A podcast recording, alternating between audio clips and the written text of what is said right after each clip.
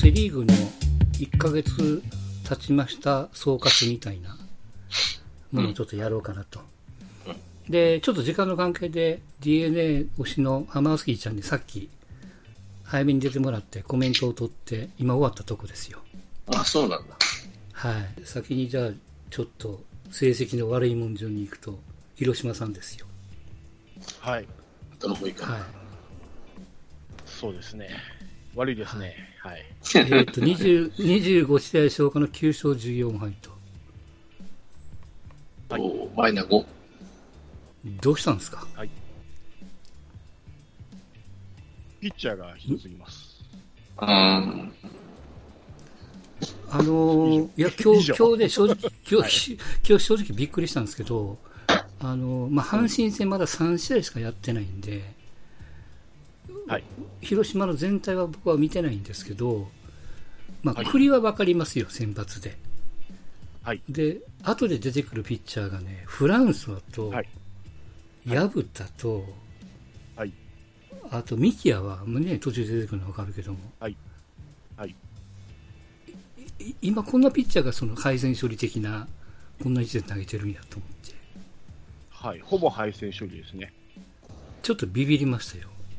今、いや、ここんなピッチャー勝ちパターン誰が投げるんやと思って。接戦とかリリードしてるときは、えっ、と、うんケムナか、うん。えー堀江です。うん。あと、それ以外は全部敗戦です。もうね、全然ピッチャーがダメすぎて、もうあの、笹岡さんの采配だの、作戦だの、以前の問題なんで、うんそれぐらいピッチャーが悪すぎます。全部悪い。何なんだろう。先発も中継ぎももともとの先発は6人いましたよね。確か。いました。パッと名前上がったもんね。で、それで、の残ってるピッチャーは誰が残ってるんかな、えーっと、いや、残ってるのは、あのージョンソン以外みんなみんな残ってるんですよ、一応は。みんな残ってるんか。ええはいはい。ジョンソンが落ちただけで。で、まあ、床田も、まあ、相変わらず。で、遠藤がちょっと、たキャッチャーが変わって、立て直ったぐらいです。あねあであとはもう、栗もあんな感じですし、まあ、大瀬良はまあ、クオリティスタートできれば、まあうん、チームは作りたい感じで。うんまあ、ひどすぎますね、こうピッチャーが。うん。打つのは打ててるんです。まあ、効率は悪いんですけど、得点効率が悪いから、うん。チーム打率は一番いいんですよね、セリで。うん。だけど、点が入んないんですよね。その打順が悪すぎて。で、ここのとこようやく改善して、まあ、堂林を3番に入れたり、あのピレラを外してみたり、西川を1番持ってったりしてるんですけども、ヒット打って点取っても、それ以上に点取られるのが、もう、しかも点取った次のイニングに取られるっていうのが一番多いんですよね。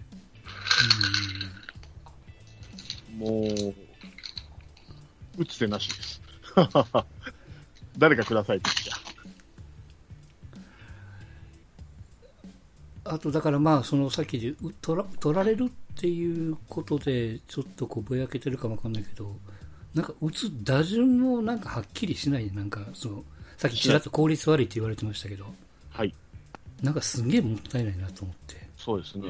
だから、今今はとにかくもう、堂林と聖夜だけ気をつけといたら、そうなんですよ。ポあジ入れるのここだけなみたいな。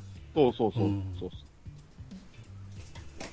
で、西川がちょっと、まあ、1番に戻ってから、あ、1番に行ってからは調子いいんですけど、まあ、3番にいる時はもう全然、存在感のないバッターだったですし、で、相沢6番に行っても、打率も上がらなかったし、うん。ちょうどだから、4番の聖夜と、6番、7番に行った堂林の間に、うんあの、打率の低い相沢とかいたんで、どうしても分断されるんですよね、そこで。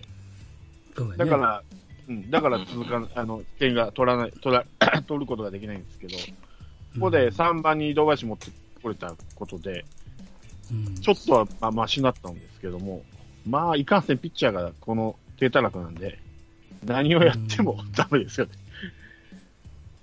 うんまあ、細かい采配のミスはあるんですけどね、あの、笹岡さんもうんそれ以前の問題なんで、ピッチャーひどすぎるのは。うーん。あまあ、ひどあ。いとはちゃん的にどうですか？ストンちゃん的に広島を見てて。ん？いや、堂林が広活島躍見してからら。堂林が活躍するとこのチームは低迷するんだって。不思議と。じゃあね、まあ、で堂林がか。活躍してた時って弱いじゃん。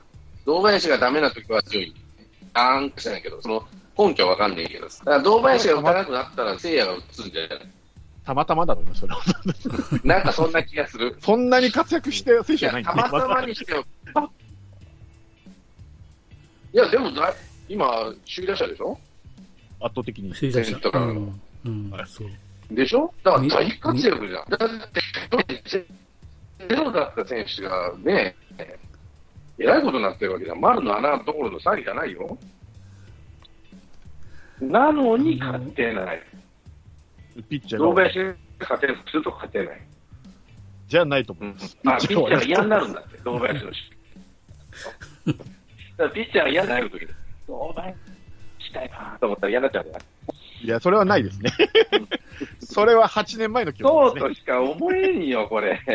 いやいや堂林みたいな、すっげえことになってんのに、聖夜も打つし、ピッチャー悪いったら、だって去年とピッチャー何が落ち込んだって話になって、ジョンソンもいなかったで、ジャクソンもいなかったでしょ、去年は。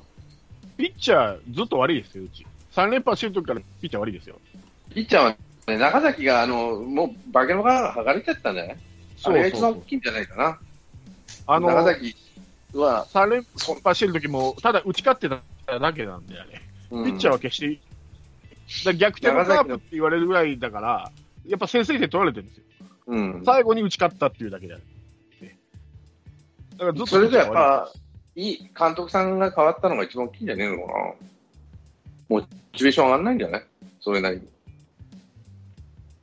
うん、と思います。うん、じゃないと、だって3連敗した時見てると、本当にもう、ちょっと後半、へたるのは分かってるもんね。ピッチャーが次から次から出てくるけど。うん。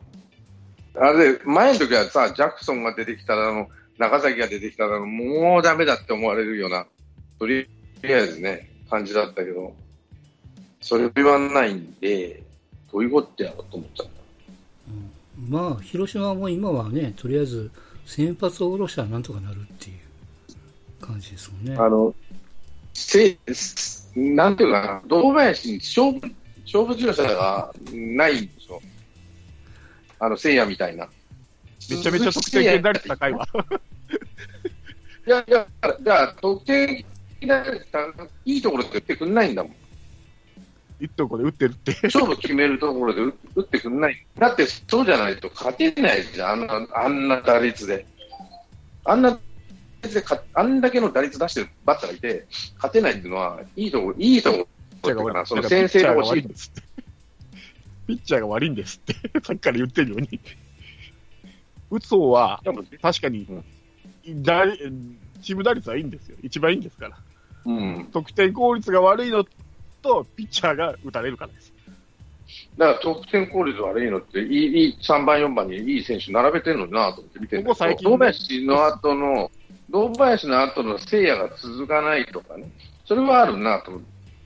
堂林がヒット打っても聖夜が打ってくん、打たないから、ああ、楽だなっていう感じ。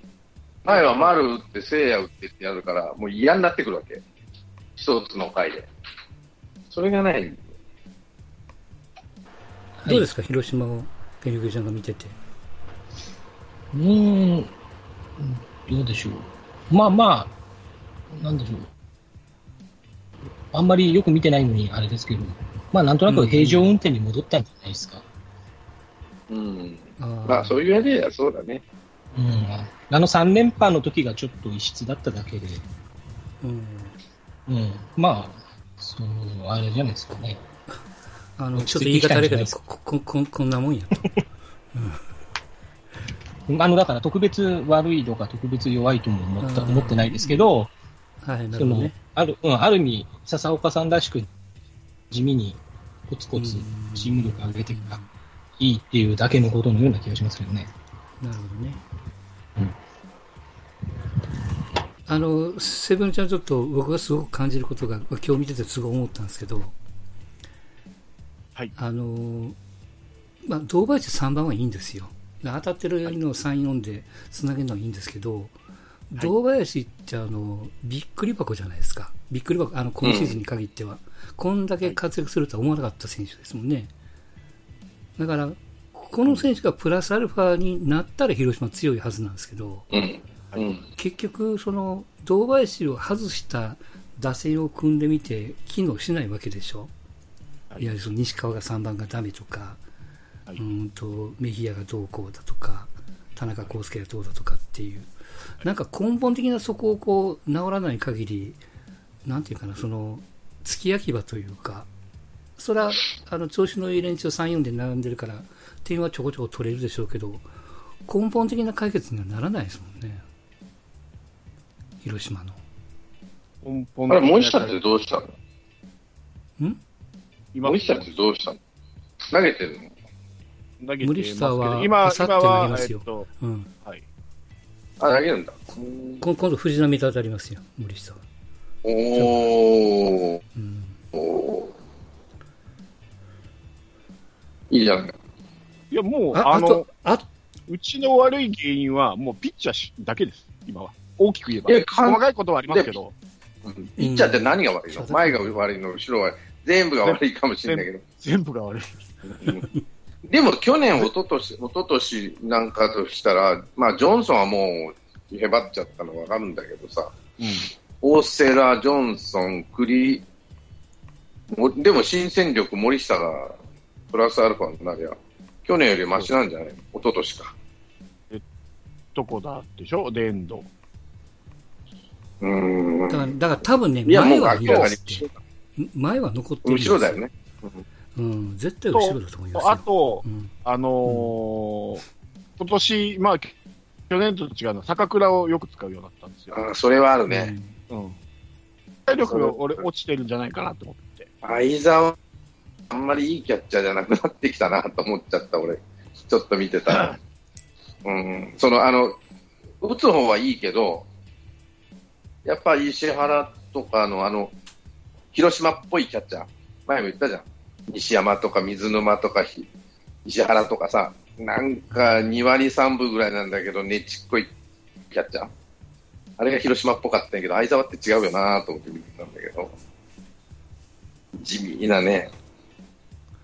まず地味なチャンスやけどもね、その、今までこう、打つ、打つ、あの、打撃にちょっと重きを置いてるキャッチャーでしたけど。だからまあ、あと、まあ、あの、まあ、監督が1年目だっていうことと、で、まあ、うん打撃コーチも1年目。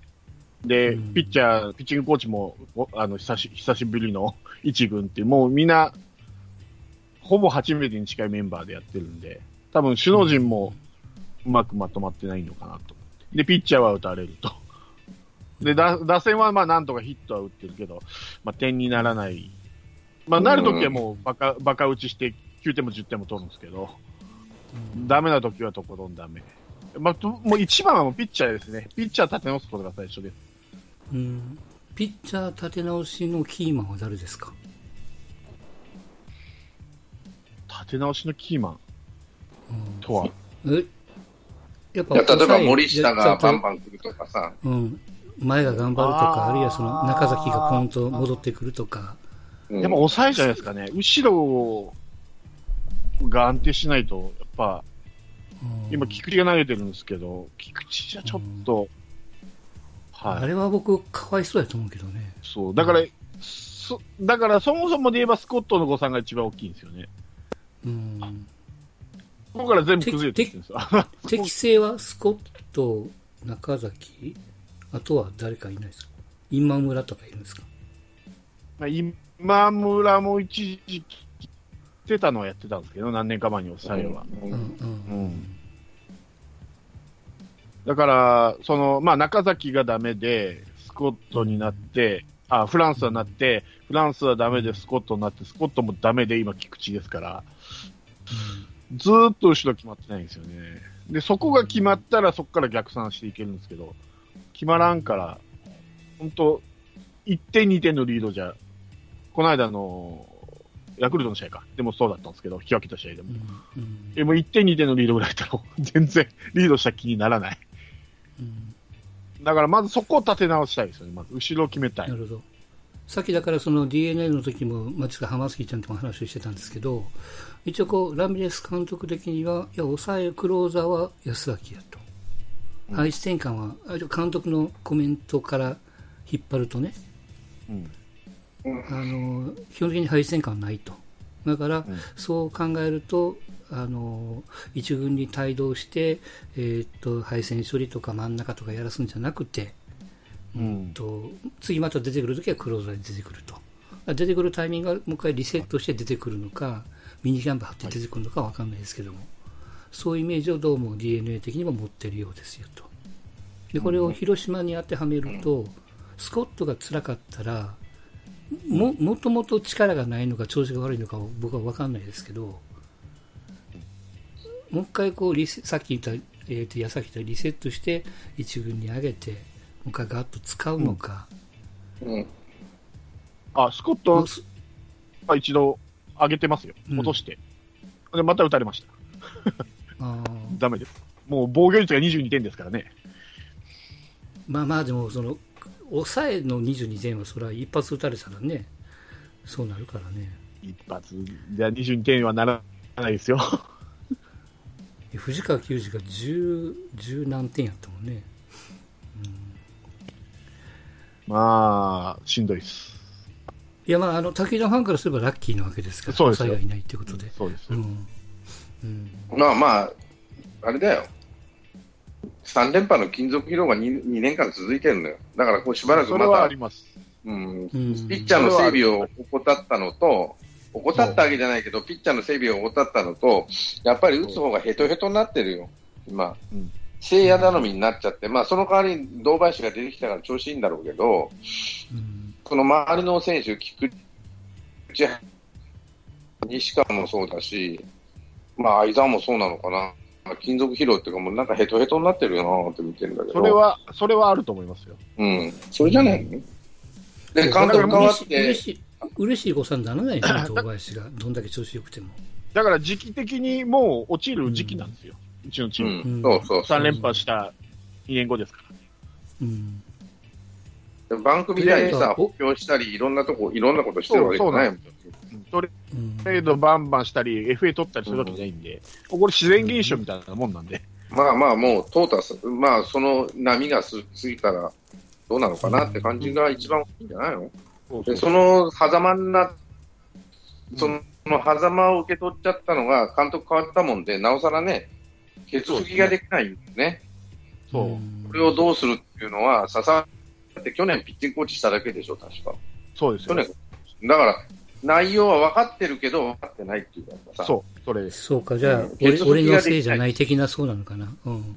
そうそうそうそう、うん。だって業績の悪い営業所を受け取った。所長みたいなもん、そうですそうそううんあとそう同性中のこれでさ、成績いいやつだったけど、昨日なんかみんな疲れちゃってるしってなると、じゃあ新しいの入れてよって言ったって、ドラフト戦略もね、ここ数年、うん？って、うん。まあ森下はどうなるかわかんないけど、うーんって中村出てきてほしい中村なんかが出てこないしね。うんで派手な選手、カープは派手な選手はいらないんだよね。困るんだよね。例えば、例えばそうやな、清宮みたいなのが取れ取れたらもうちょっと困るんだろうね、多分。このチームはと思うわけ、俺は。派手な選手。だから地味にこう、丸とか菊池とかさ、西川とか聖也とかもう地味な選手、地味、あ今は地味じゃないけど、その、うんあまり注目されてない選手をじっくりじっくり育てて、うん、なんとかするっていうのがさ、このチームの、あれだけど、ただそれにずーっと頼っちゃうとこうなるよなと思っちゃうよね。活性化をしないとね、やっぱり。それとやっぱ監督の力量だよ、次は。笹岡さんが損してるのは、あの顔ね、あのなんていうかな、そその危機感がないというか、マスクしてるからの細い目しか出てないじゃないですか。いいあれがこうマスクをしマスクをしない矢のよりいいマシですよ。最近は最近やってるから。そうそうそう。あの、なんていうかな、目力があるというか、こう、怒りが出るというか、ちょっと表情は確かに出るんですけど、やっぱちょっとね、薄いんですよね、笹岡さんね。うん。だから、なんか広島の選手、たまたま今日の試合だけですけど、ポロポロ失敗するし、クソボール空振りしてるし、おいおい。うん、どうしたんや、みたいなね。もうボール球に手ががない、な、みたいな。うん。手が出すぎ、みんな。うんもう堂林と、それこそ堂林と聖夜だけです、見極めてるボール球を。あとみんな手が出てる。今日の西川だってひどいですよ、あの満塁の時と。あれ、あれなんで、見送ったら押し出しで、あ、低そうそうですね。そう。そう。うん。まあ同じことが次もあったんですけどね、阪神が。大山で。うん。ホームゲッツがあんな、まあ、くクソババみたいなの任してどうすんねんと思ったけども。そう。うん。あれ、あんなことやるような選手じゃなかったんですけどね、西川も。うん。まあ、その満塁がちょっとチーム状態が落ちてる、勝たないといけないプレッシャーがあると。ねうん。うん、もう一球見送れないよね。そう。いやーいや、栗も頑張ってたけどね、今日ね。うん。うん。まあ、まあまあ、でも、まあでもまだ借金がいくつですか ?5 つ？うんたったの5ねつじゃないですか。いやいやいや。すぐですよ、二桁。借金二桁も。まあまあ、2桁乗ったらね、うん。2桁に乗る前に戻さないとね。そうそうそうそうそう。もうお得意さん中日だけですからね、今、うちは。中日ね。うんまあ状態がとにかく中日は悪すぎるんでね。うんまあ高橋周平と、で柳といないんですよ、あそこ。うん。で、いや、さ石川とかさ出して、まあ、様子見るのはいいんですけど、まあ、あれはちょっとかわいそうやなっていう気がするんで。まあ、ちょっとしんどいですわな、中日はね。うん、だからまあ、比較的評判の良かった DNA、広島、まあ、中日もね、一部のファンからは評価が高かったですが、うんこの3チームが今のところですけども、まあ、借金組ということになっておりますが、うん。で、まあセ・リーグで、やはり一番の驚きというか、びっくり箱的に言うと怒られますが、やっぱこうヤクルトでしょう。14勝10敗2分けということで、貯金が4つですよ。まあ、今日も DNA にね、あの、勝ってますけども、原に久しぶりに勝ち星ついてますが。ペニクリちゃんどうですか？ヤクルトさん。どう？まあ、うまいことやってるんじゃないですかね、やっぱり。うん、あのペニクリちゃんが言ってたイノーアとかね、うん。あとはスアレスのあれ兄貴かな？とか、あのーいや、うまく回ってるんですよ。で、例えば、まあ、高津さんが偉いのか、まあね、山田を比較的引っ込めたりとか、阪神戦で僕が一番びっくりしたのは、あの5回でね、村上を下げたんですよね。なんかこう、お休みの期間なのかわかんないんですけど、まだまだそんな大差の点数空いてる状況じゃなかったんですけど、早めに引っ込めて結果的に最終的に阪神がひっくり返すんですけど、なんかその辺は高須さんが昔からあのね、えっ、と、ブルペンでも休みには絶対投げさせないとか、その辺こう徹底されてるんで、一試合一試合見ると、それはちょいちょいあれっていうのが出てくるかわからないけども、投手で見てると、やっぱこう一貫性があるんかなっていう。まあ、それが、うーんと、まあ、怪我がしにくい形になるのかはちょっとわかんないですけど、ペニグちゃんのさっき言われた、うまいことやってるっていう風にも、まあ、集約されるんかなっていう気がしますけどね。まあ、そうじゃないですか。やっぱりその選手層が圧倒的に薄いので、うん。怪我して代わりに出てくる選手がその2ランク、3ランク下がるんで、うん。絶対にそれを起こさないっていう、やっぱりマネージメントなんだと思うんですよね。うん。うん。で、まあ、かつ、高津も、高志もメジャー帰りなので、あ、そうね。うん高橋ね。そうですね。まあ、もうそういう野球ビジョンなんだと思うんですよね。うん。なんで、別に、大した補強できてないチームなんで、今年は。う。うんん。その、外国人投手も数は入れたけど、それぞれがすごい実績持ってるわけじゃないですし、うん。うん、あの、ね、それこそ新人投手、バンバン回していかないとぐらいな状況なので、まあ、はいはいそその状況の中では、うまくやってんじゃないですかね。うん。まあでもその中でさっきもね、お休みを与えられたって言いましたけども、やっぱ村上でしょ。うん本当に。高卒3年目には見えないですよ。あの、こう、ピッチャーに思いっきり圧かけるもんね、彼ね。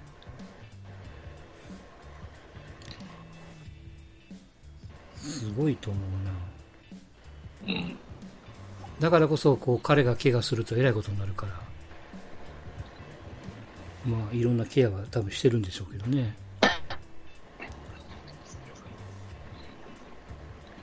この成績はペニグリちゃん想定内なんですか？いや、想定よりも全然頑張ってると思ってますよ。あ、頑張ってるんですか？はい。うん。あの、そうですね。まあ、け結果だけ見たらすごい頑張ってて、うんうん予想外に頑張ってるなってところですけど、うん。そうですね。なんでしょう。まあでもそういそうのそのね、割り切ったうんマネージメントゆえに、あのね、結局僅差をひっくり返されて落としてるたりとか、ねう、ん主力をちょっと引っ込めるのは早すぎるように見えちゃう時も多々あるので、はいはい。あの、もちろん、なんだろう、万能ではないですけど、まあ、さっき言ったように、やっぱり、1年間トータルで戦力を落とさずに戦い抜くってところと、今年のイレギュラーなシーズンと、なるほどね。うん、あと今年はやっぱりその、オールスターも交流戦もないので、その、うん。ススタートダッシュで調子のいい選手が途中で分析されて潰されるっていうのが少ないような気がするんで、調子がいい選手をなるべく最後まで調子よく使うっていうのが結構キーポイントになるような気がするので、はいはいはいはい。なるほどね。うんそういう意味では少ない戦力でもうまく回せば勝てるぞみたいなシーズンにもしかしたらなるのかもしれないなっていうふうには期待してますけどね。なるほど。で、その、あの、まあ、想定以上によくやってるっていう、ヤクルトの中で一番の嬉しい誤算って、なんかありますか選手なのか、コーチなのか。ああ、いやもうひ一つ挙げるとしたら。うん。一一つだと難しいんですけど、結構いろんなところで細々な、まあ、ポイント稼いでる感じですけど、一番はやっぱりキャッチャーですよね。うん。正捕手不在の中、うん。ね、序盤20試合ぐらい島がまあ頑張り、あと、はいはいね、高卒3年目ぐらいの古賀も頑張り。で、ね、ベテランの井野だったり、まあ、西西田だったりっていうところで、うん本当、あのーね、ここまでやれるとは思ってなかったなって感じですけど、うん。うん。まあ、そ、そこまで崩壊させてないんで、うんね、中村以外は誰も、こう、他球団ファン知らなくてもおかしくないような選手ばっかりですけど、まず保守が頑張ってるなってところはすごく感じますね。うんその辺は何かコーチのおかげ的なところってあるんですかね？そこはわかんないですよね。絹川っていうコーチになってるんですけど、今年から。あの、あの、坊主のそうですね。か顔がでかいくて、マスクがでかでかい。うんあの人、ススコアラーで甲子園行くと必ずおるんですよね。うんそう、ずっとね、スコアラーとかそういうことやってた人なんですけど、うんで、現役、現役時代も、な、なんか、意外性のあるバッティングぐらいしかい印象がなくて、キャッチャーとしてあんまりうん良かった印象がなくて、そもそもうんキャッチングがまともにできないみたいな評判しか聞いてなかったので、ちょっと意外ですけど、でもなんか、今のチームに合ってるのかもしれないですよね、そういう若手だったり、ベテランで、しのがなきゃいけないような状況っていうのが、逆に、はいはいはい。うん、いいのかもしれないなって感じがしてますね。ちょうどヤクルトが得失点で言うと、プラマイトントンぐらいなんですよね。ほぼ。取ってる点と、捉えてる点がね。うん、で、ちょ貯金4だったら、まあ、上出来ですよね。うん。さっきのそのセリフと広島も同じような感じですよね。得失点がほぼ同じような感じと。そうですね。その割に見てるっていうね。うん。だからその差ですよね。ヤクルトが貯金できてて、広島が借金してるっていうね。そこだけ見るとね。そう。うん、もちろんその防御率とかホームランの数がどうこうっていうのはあるんでしょうけど。はいはいはい。うん。でも打撃の成績で見ると、もう広島の方がず抜けてるからね、ヤクルトに比べると。そうなんですよ。うん。ヤクルトのクオリティスタート率36%って出てますもんね。うん、広島が41%。えー、と巨人が45、阪神が58、DNA が53と。おーもうそんな感じですよ。中日は33ということでね、一番下ですけど。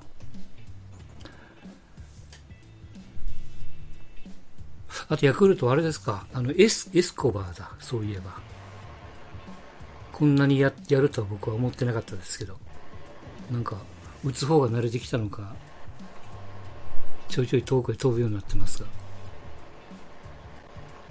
うーん、まあ、いや、いいなとは思ってますけれども、その、でもあれですよね。外国人バッターとしての評価っていうよりは、選手としての評価って感じで、うん、うんうん。まあ、ね、適応が意外と早かったのは助かってますし、守備でチームを救ってるんで、やっぱり、うん。そのね、大崩れしないっていうのは彼の守備のおかげだと思いますし、うん。まあ、打つ方、次ホームランまだ1本なので、年間6本ペースとかそんなもんになって、うん。まあ、外国人野手としてはちょっと物足りないのは、やっぱり当初の予想通りなんですけど、うん。うん、ただまあ、エスコバーだったり、えっ、と、山崎だったりが結構いい感じそうだ、ポこの山ポイント崎だ、ゲッターにねびっくりするのはね。ポイントゲッターになってて、で、村上もね、ある意味、ホホームラン以外でポイントゲッターになれないと思ってたのが、今年はなんか、うん、だいぶキャラ変したような感じがあるので、うん。まあそこで、ね、少ないヒットで点を取るみたいなことはできてるのかなっていう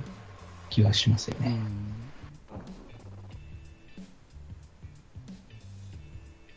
なんか今年はあまり元気がない雄平とかね。なんかそれがちょっとだけ気になりますけど。おなじみの選手からするとね。そんなところでしょうか。そうですね。まあ、雄平とか山田はちょっと元気がない。まあ、山田はもううん巨人戦でしかやる気がないのかもしれないですけど、うんうん。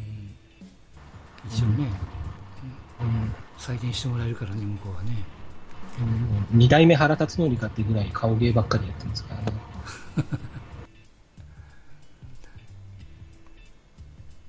はい、そんなところでございますが。はいはい